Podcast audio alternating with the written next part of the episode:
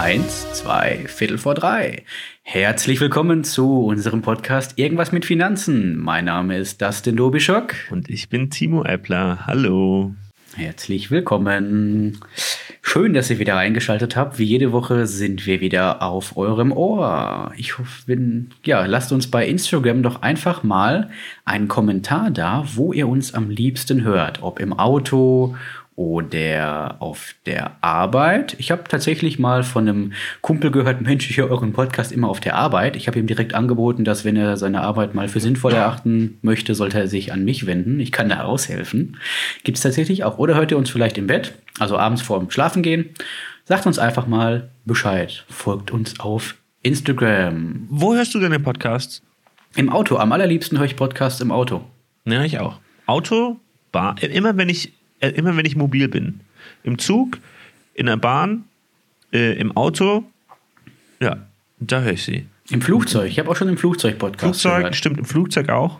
Mhm. Aber ich bin jetzt nicht der Typ, der abends im Bett liegt und Podcast hört. Da wird meine Freundin mir aber auch den Kopf abhauen. Wahrscheinlich. Sag, ja. Und insbesondere, wenn ich dann unseren eigenen, ich, ich höre unsere Podcasts, höre ich immer noch mal, wenn sie hochgeladen sind, Probe, ob da irgendwie ein Fehler hoch, äh, mhm. reingekommen ist oder so.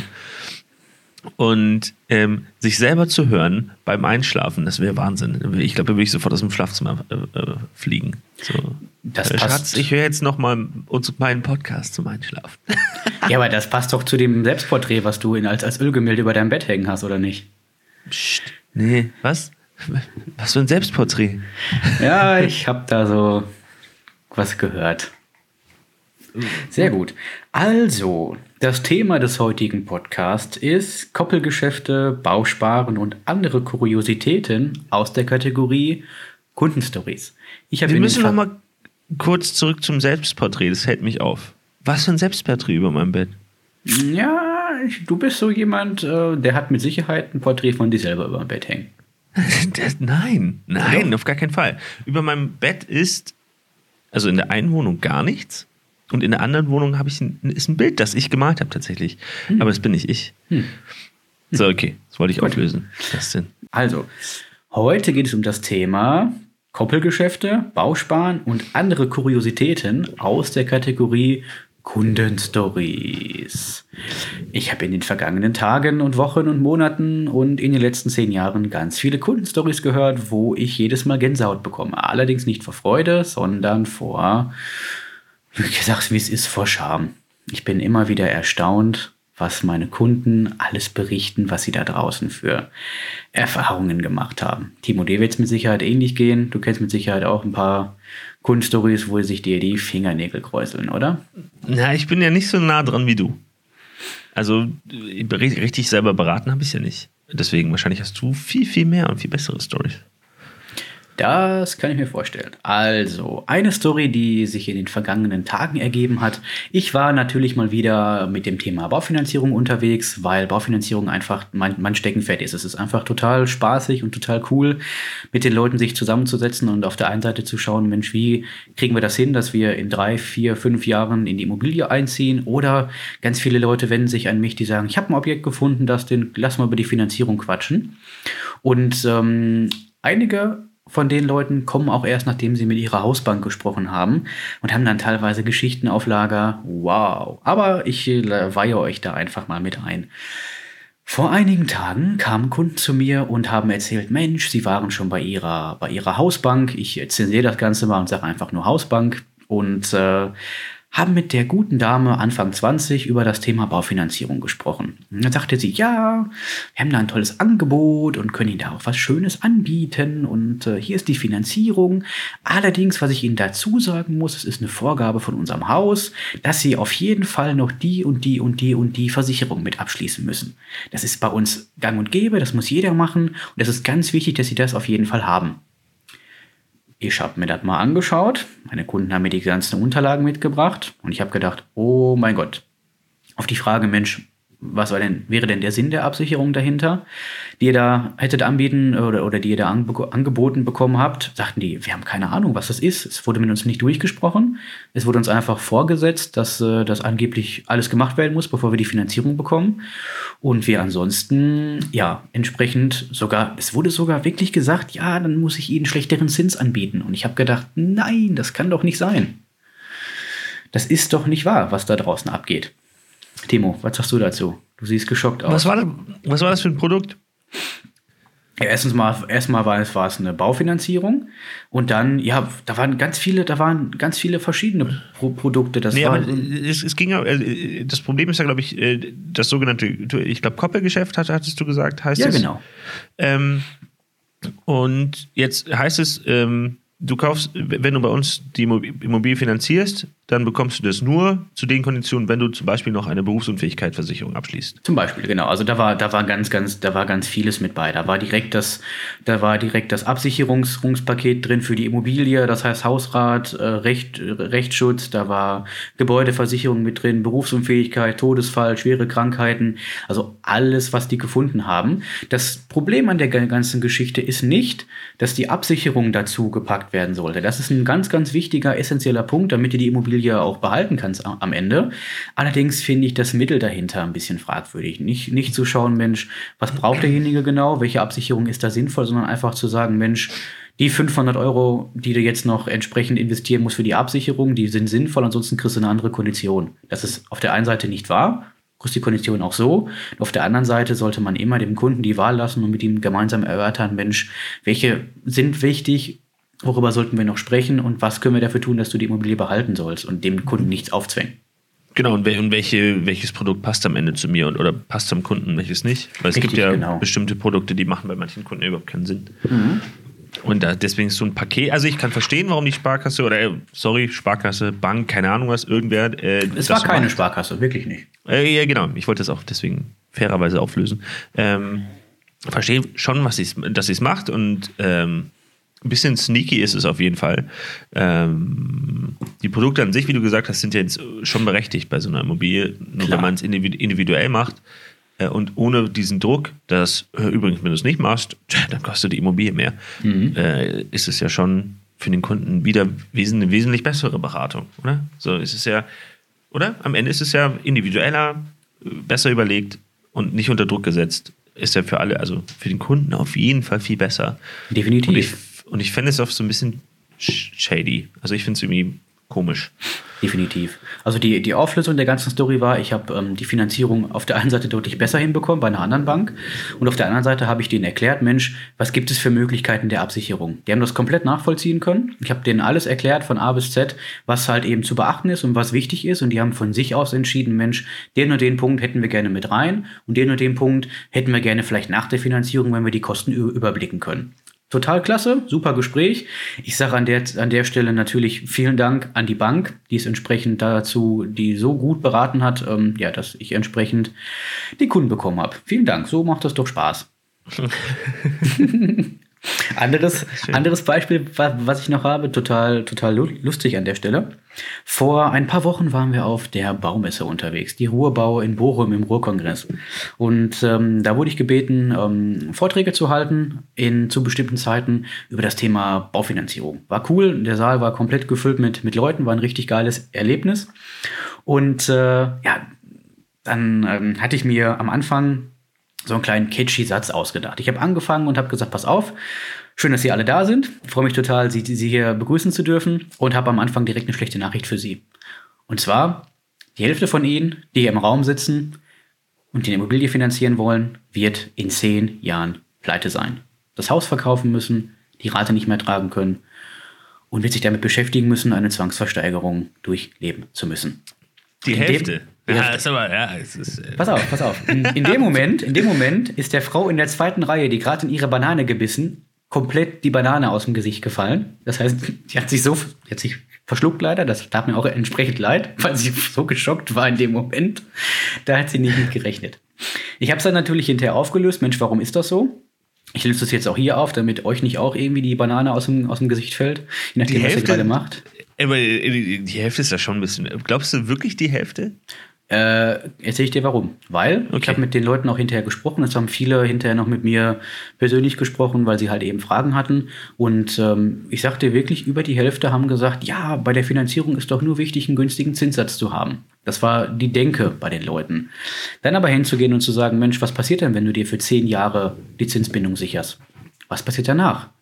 Das habe ich im Vortrag, da habe ich entsprechend im Vortrag auch drüber, drüber erzählt und viele haben gesagt, ey Mensch, das habe ich so noch gar nicht gesehen. Die meisten gehen raus und sagen, ich will den günstigsten Zins, die günstigste Finanzierung. Was passiert, wenn ihr nach zehn Jahren feststellt, ey Mensch, der Zinssatz hat sich verdoppelt? Dann verdoppelt sich auch eben mal die Rate. Was macht ihr dann? Habt ihr das gewusst? Mir ist es wichtig, dass wenn wir uns in zwei, drei Jahren irgendwo an der Tankstelle treffen oder bei Aldi an der Kasse, dass wir uns in die Augen schauen können und, ich, und die nicht sagen können, das habe ich nicht gewusst. Am Ende ist es ja wie bei vielen Finanzprodukten so. Man zahlt für ähm, oder man bekommt gute Konditionen, wenn man ein hohes Risiko eingeht. Und wenn man das Risiko ausschließt, werden die Konditionen quasi höher. So ist es bei Aktienprodukten so, so ist es bei einer Immobilienfinanzierung, so ist es bei irgendwelchen Bankprodukten. Es ist ja eigentlich immer, ist immer dieses Spiel, wie viel, wie risikoaffin bin ich? Mhm. Und ähm, entweder Risikoaffinität wird belohnt oder kann aber auch bestraft werden.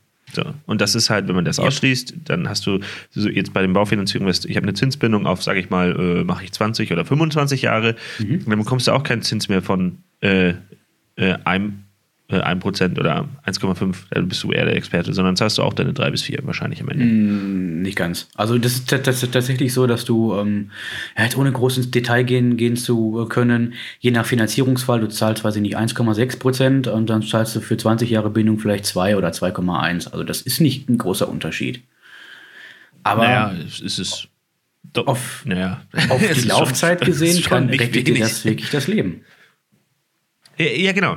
Also ich meine, aber es ist ja, es ist schon ein Unterschied, ob, ob du jetzt 1% oder 2% äh, Zinsen hast, finde ich, oder? In der Rate. Schon. Also es, wenn man das auf die Summe sieht.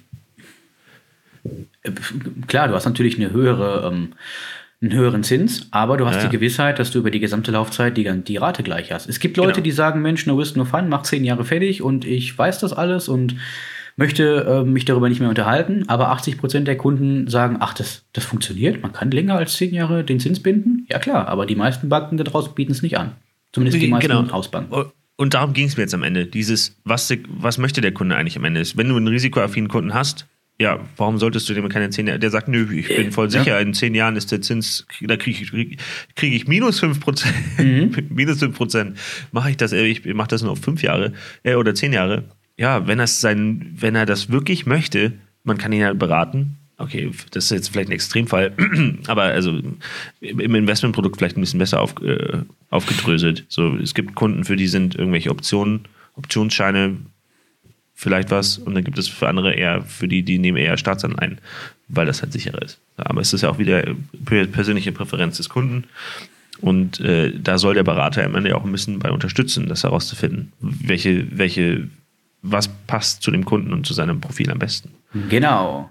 Da würde ich sagen, wenn du die Psychokiste schon geöffnet hast, dann hau da gleich was raus. Ist es die Psycho war, war das, war das schon die Psychokiste? Zieh doch mal Omel aus dem äh, Eis äh, aus der Psychokiste und äh, zeig uns mal, wie ich das war, so funktioniert. Ich, oh, ich, hatte, ich hatte diese Woche eine Psychowoche. Nein. Ich war gestern, vorgestern, ich weiß gar nicht. Vorgestern war ich in Berlin. Äh, waren wir bei der Signet, Signet GmbH und Co. Läuft das war super. Es war super cool und die Location hat mich umgehauen. Es war so eine in Charlottenburg eine Altbauwohnung und äh, das waren, ich glaube, ein äh, Philosoph und ein Psychologe, die haben sich einfach ein ganzes Stockwerk in einem Altbau in Berlin gemietet, mhm. äh, mit so wunderschönen, äh, mit wunderschönem Parkett und hohen Decken, große Fenster, riesige Türen. Und da haben sie gewohnt, tagsüber, also es war quasi deren Büro, aber es war nicht eingerichtet wie so ein, wie so ein Wohnzimmer. Wohnung. So, sah aus wie eine Wohnung. Und da haben wir den ganzen Tag uns ausgetauscht und das hat mich richtig beeindruckt. Also ich hatte, das war auch, es ging um äh, Organisationsentwicklungsthemen. Also es war auch wahnsinnig, wahnsinnig spannend. Mhm. Und da haben wir unter anderem auch ähm, über Typologien gesprochen. Hm. Äh, weißt du, was eine Typologie ist? Ja, man ordnet Menschen in verschiedene Kategorien ein. Genau, zum Beispiel äh, Tierkreiszeichen, Sternzeichen ist eine Typologie. Hm. Äh, das ähm, Struktogramm oder Inside Disk sind Typologien. Ähm, überall, wo man bestimmte Typen zuordnet, die zu einer, genau, bestimmte, es gibt bestimmte Typen. So. Quasi wie in der Disco. Es gibt die einen Typen, die am Rand stehen und mit dem Kopf nicken zur Musik und dann gibt es die, die hingehen und sich die Frau ihrer Träume über die Schulter schnallen und rausgehen. Okay, genau, das ist richtig. So, und das Problem bei Typologien sind, sie sind wissenschaftlich in der Regel nie bestätigt. Ähm, warum das so ist, lässt sich nicht validieren, aber ist auch egal. Ich möchte, ich muss aufpassen, dass ich das, das guckt schon wieder so böse. Ich lache, Ähm, ich habe ein verwandtes Lächeln auf den Lippen. Typologien funktionieren gefühlt, sind aber wissenschaftlich nicht oder kaum zu bestätigen. Ähm, okay, warum lasse ich außen vor? Man sollte in der Regel ähm, richtige Fragebögen nehmen, die äh, keine Typologien äh, ähm, au- ausspucken, sondern eine Präferenz zwischen 0 und 10 und dann nicht A oder B. Aber egal. So, auf jeden Fall arbeiten. Warum erzähle ich das mit den Typologien? Das weiß Äh, ich noch es- nicht. es gibt und es gab in, ich glaube, nee, ich sag, ich sag das S-Wort nicht, also in, in bestimmten ähm, ne, Banken, Sparkassen, wie auch immer. Also in ähm, Banken, die sich darauf spezialisiert haben, die Farbe Rot zu ihrem Emblem zu machen, meinst du? Vielleicht. Äh, Okay. Gab, es, gab es eine Zeit lang eine, oder ich weiß, vielleicht gibt es das immer noch, ähm, gab es eine Zuordnung, da wurden Kunden nach dem Raster des Disk, also äh, Disk, kennst du ja, Inside Disk, rot, gelb, Rot, grün, gelb, blau. grün, blau. Es sind unterschiedliche Präferenzen laut diesem Modell. Der blaue ist eher der analytische Typ, der rote ist eher der impulsive Typ und so weiter. Und das gleiche Produkt wurde je nach Typ quasi äh, an, angepriesen. Das heißt, übrigens, dieses Produkt musst du dem Typen, der rot ist, so verkaufen, dass du sagst, ja, es ist wahnsinnig, das Performance-Produkt, das steigert dich nach vorne. Dem, in, in Anführungsstrichen, blauen Typ äh, äh, erzählst du, äh, na, es ist ein total das konservative, sichere Produkt. Und äh, du siehst schon, wo es hingeht. Das ein und dasselbe Produkt wurde mit unterschiedlicher Ansprache an die Typen verkauft. Mhm, obwohl es ich. dasselbe Produkt war. Und Ja. es ist ja jetzt unabhängig davon, dass Typologien eigentlich gar nicht so richtig validiert sind, könnte es auch sagen, okay, derjenige ist im äh, August geboren, das ist ein Löwe, also es ist eher ein selbstbewusster Typ. So ähnlich, in die Richtung geht das mit den Typologien auch. Mit dem musst du das so und so verkaufen. Ähm, und das ist relativ äh, auf der einen Seite am Bedarf vom Kunden wahrscheinlich weg, weil nur weil du jemandem das so schmackhaft machst, dass er die Pille in Anführungsstrichen schluckt, heißt es nicht, dass das Produkt am Ende zu ihm passt. Ich weiß, was du meinst.